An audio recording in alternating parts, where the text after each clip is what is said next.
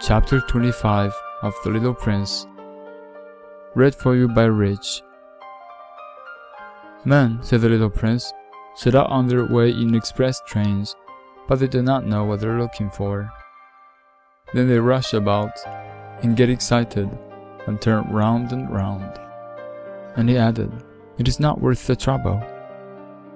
The whale that we had come to was not like the whales of the Sahara. The whales of the Sahara are mere holes dug in the sand. This one was like a whale in a village, but there was no village here, and I thought I must be dreaming. It is strange, I said to the little prince. Everything is ready for use the pulley, the bucket, the rope.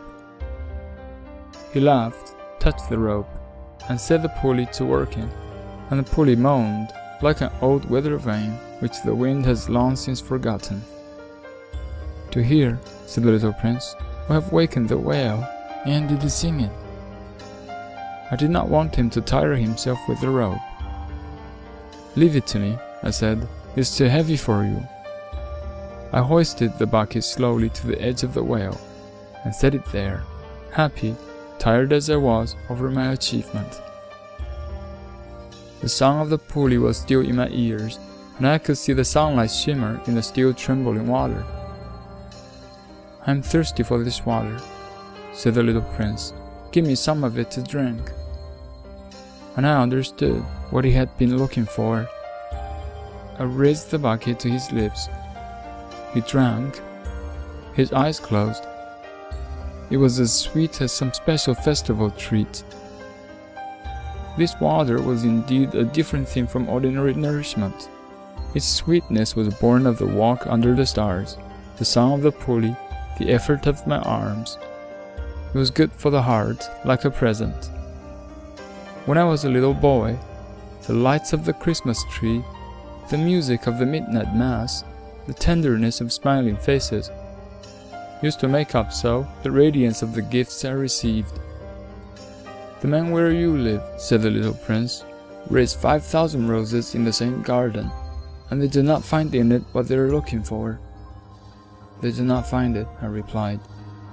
And yet, what they were looking for could be found in one single rose, or in a little water.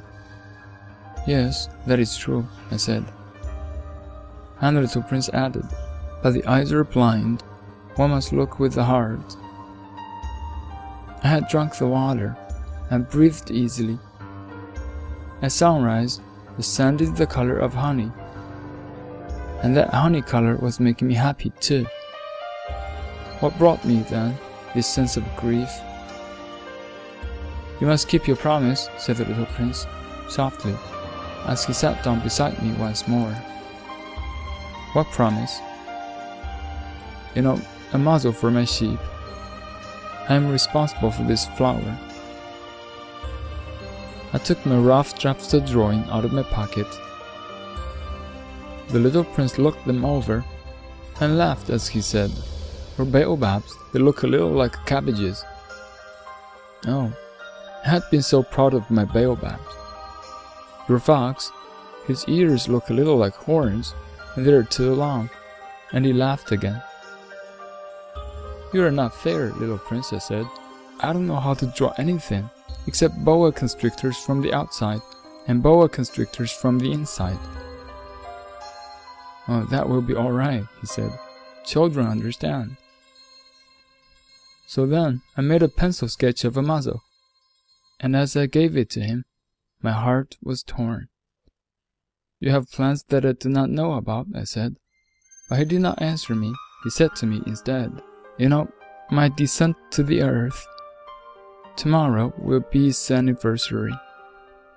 Then, after a silence, he went on and came down very near here. And he flushed. And once again, without understanding why, I had a queer sense of sorrow. One question, however, occurred to me. Then it was not by chance that on the morning when I first met you, a week ago, you were strolling along like that, all alone, a thousand miles from any inhabited region. You were on your way back to the place where you landed. The little prince flushed again, and I added, with some hesitancy. Perhaps it was because of the anniversary. The little prince flushed once more. He never answered questions, but when one flushes, does that not mean yes? Ah, I said to him, I am a little frightened. But he interrupted me. Now you must work. You must return to your engine. I will be waiting for you here. Come back tomorrow evening. But I was not reassured. I remembered the fox. One runs the risk of weeping a little if one lets himself be tamed.